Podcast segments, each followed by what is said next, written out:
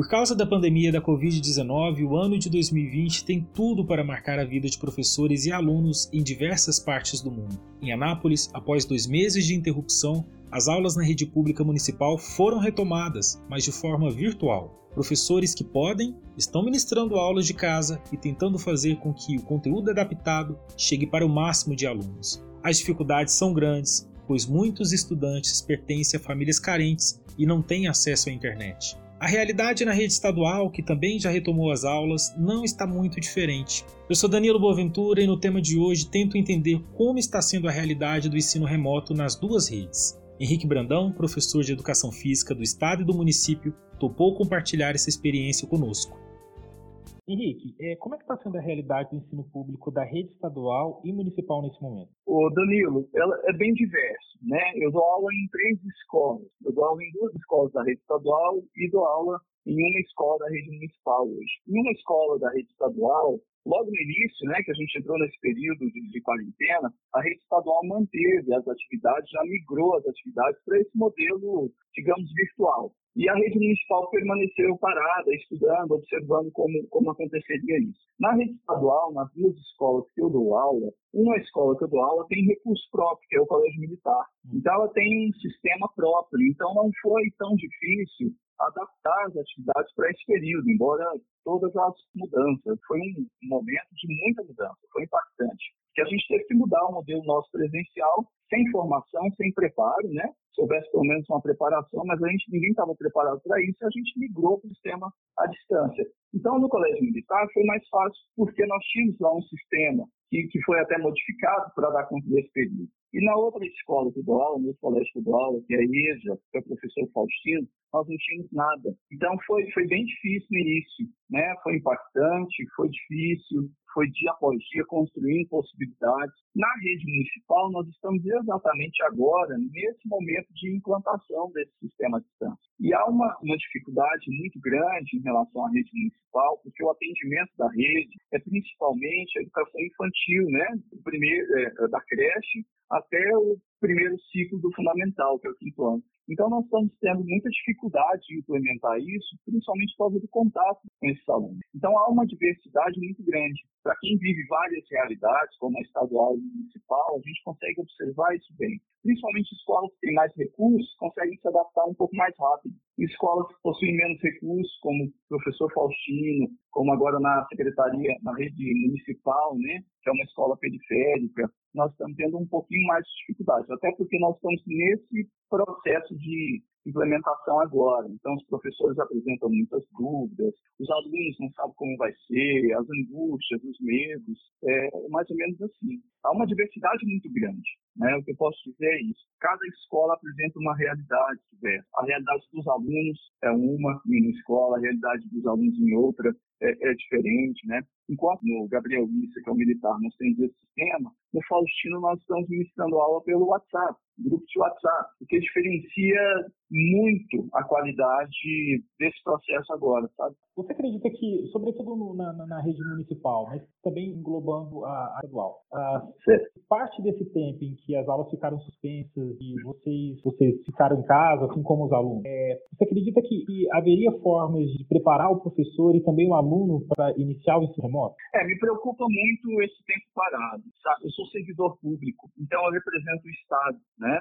Acima do governo específico, eu represento o Estado. Então, o que me preocupa não é nem no sentido da, da, de que devíamos estar preparados para ministrar aulas à distância. Isso é um fator importante. Né? Os professores foram, é, foram, foram pegos de surpresa. Na rede municipal, o que mais nos impressionou foi esse tempo todo sem esse processo de formação, poderíamos estar usando para isso. Mas me preocupa muito mais o fato de eu ser servidor público, né, de eu representar o Estado, não estar chegando a essas comunidades em que nós, nós atendemos. Por que isso me preocupa? Porque a minha preocupação agora, de certa forma, não é transferir o ensino para o modelo à distância, porque isso a gente não pode conseguir. O mais importante para a gente agora é chegar de alguma forma até essas comunidades que estão passando por muitas dificuldades, né, da fome, do medo, do desemprego, mas chegar né, com uma presença do Estado, como professor, para contribuir de alguma forma. E eu não falo nem da forma presencial, porque nós estamos em um período muito difícil, de contágio muito alto na nossa cidade, na nossa região,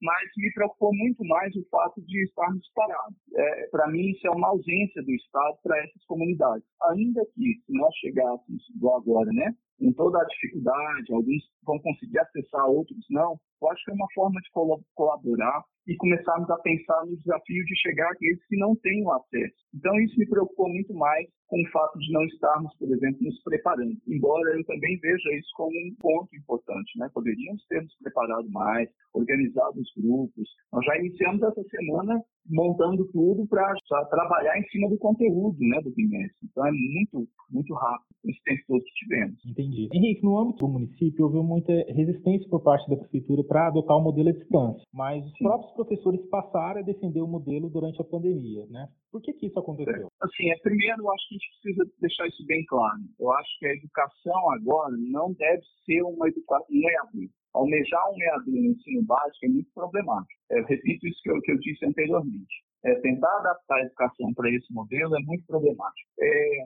re... Eu não, não, acredito que tenha tido resistência dos professores em relação a essa, esse modelo à distância, agora, esse modelo de aulas virtuais. O nosso maior receio foi em como seria isso. Foi o que aconteceu essa semana, né? Logo quando a, a rede anunciou que, a, que, as atividades seriam retomadas à distância, também foi soltada uma nota que nós deveríamos ir para a escola. Então, isso nos preocupou muito mais. Nós, nós estávamos ansiosos para voltar ao trabalho de forma remota e tentar colaborar de alguma forma, né? Eu, falo assim, no plano geral, né? Me colocando, mas conversando com os professores, havia esse consenso de que a gente devia já estar trabalhando nesse sentido, né? O nosso receio era só exatamente em relação a como isso ia acontecer. Então, se haver contato, se haver aglomeração, e no primeiro, primeiro momento houve essa conversa né, pela Secretaria de Educação, depois se refizeram, houveram movimentos, mobilizações, professores cobraram isso, né, esse cuidado em relação ao contágio. Então, a, eu imagino que a categoria nem estava tão preocupada em voltar, em voltar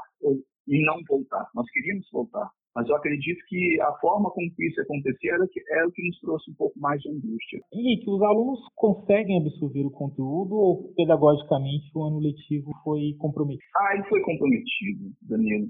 Achar que, que nós vamos conseguir é, desenvolver no ensino básico, no ensino da, com a mesma qualidade do modo presencial, eu acho que é muito, é muito top. Por, todos, por vários motivos. Eu acho que na educação básica, principalmente, tem um elemento aí que é fundamental, que é o afeto. A gente precisa estar próximo, a gente precisa falar, falar em, em coletivo, né? O, debate é né? é importante. Oi? O vínculo, né? O vínculo, exatamente, que é a questão do afeto, né? Então é muito importante isso nessa fase. Não que em outras fases isso não, não seja importante, né? A vida social é isso, né? é o encontro, é o sorriso, são as expressões. Não falo que isso é o, o principal, claro que não, mas isso é importante.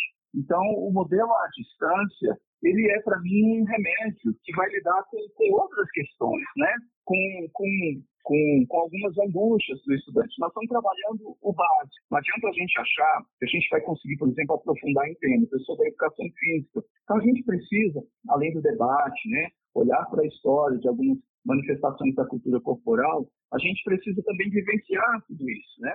A gente precisa relacionar o tema com as vivências, as práticas, e nesse momento nós tendo, estamos tendo essa possibilidade. E é muito importante também respeitar isso, né? Nós estamos no meio da pandemia, é algo que é muito perigoso, né? Um vírus que ainda não tem vacina, não tem remédio com, com isso. É, eu acho que nós precisamos muito nesse momento parar de olhar para isso, né? Parar de olhar com o propósito, né, o objetivo de que o ensino à distância vai resolver o problema. Ele não vai. Na verdade, em alguns momentos, em algumas situações, ele até amplia problemas que já eram existentes, como a, a diferença, as desigualdades sociais. Né? Você pensa em desigualdade de ensino. Hoje, à distância, tem relatos de alunos que não estão conseguindo acessar as atividades desde a primeira semana.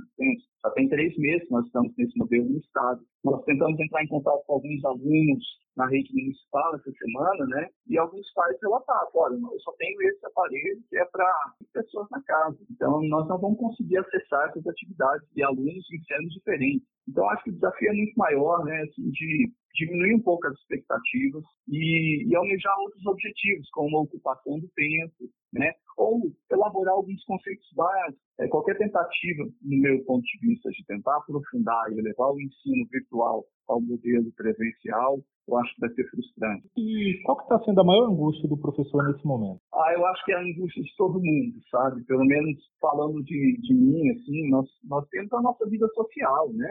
E nós somos trabalhadores que lidam com muitas pessoas ao mesmo tempo. Então, falando de mim, e aí sem querer falar pela categoria, né? Eu acho que não tem essa possibilidade agora, mas falando de mim, a angústia é o medo mesmo do vírus, o medo do contágio, o medo que seria essa doença, do quanto tempo isso vai permanecer. Nos passa muito, a gente conversa muito no coletivo, né, em alguns grupos, como será depois disso, é, se nós voltaremos totalmente ao modelo presencial. Então, são questões que eu acho que passam na cabeça de muita gente, né? Depois desse período. O medo de não voltar esse ano, é, ele existe? Ele existe. A gente precisa falar sobre isso, né? ao mesmo tempo também de ir, ir, fazendo o que precisa fazer. Mas é uma possibilidade. Na verdade, o Estado já vem conversando sobre uma, uma volta parcial. Então, há, uma conversa, a secretária de Educação do Estado, né, a Fátima Gabrioli, já co colocou isso algumas, em algumas falas dela, que possivelmente em agosto nós voltaremos parcialmente. Algumas turmas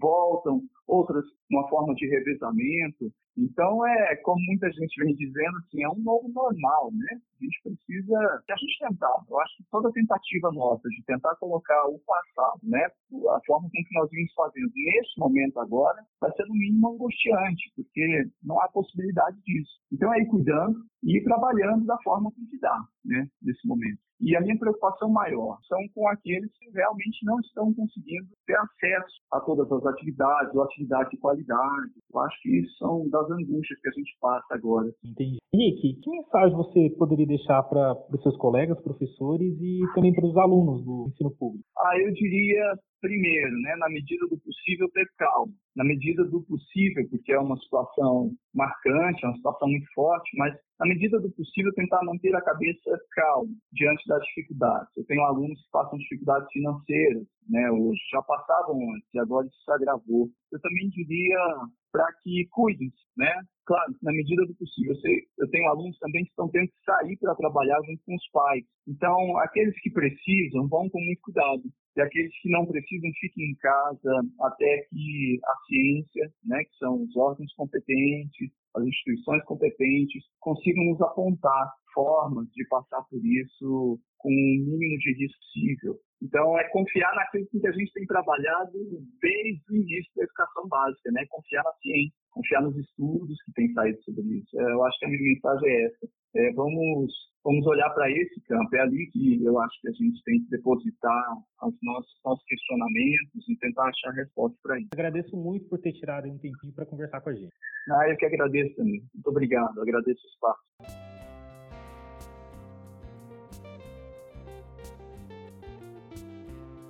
O tema de hoje é um podcast do Portal 6 com produção de Gabriela Lícia e edição de Vanúbia Correia. Você pode ouvir nossas entrevistas, análises e bate-papos nas plataformas mais populares como Spotify, Google Podcast e Apple Podcast. Antes de me despedir, aproveito para lembrar que os nossos podcasts também viram reportagens no Portal 6 e são compartilhados no YouTube e IGTV. É isso, até o próximo tema.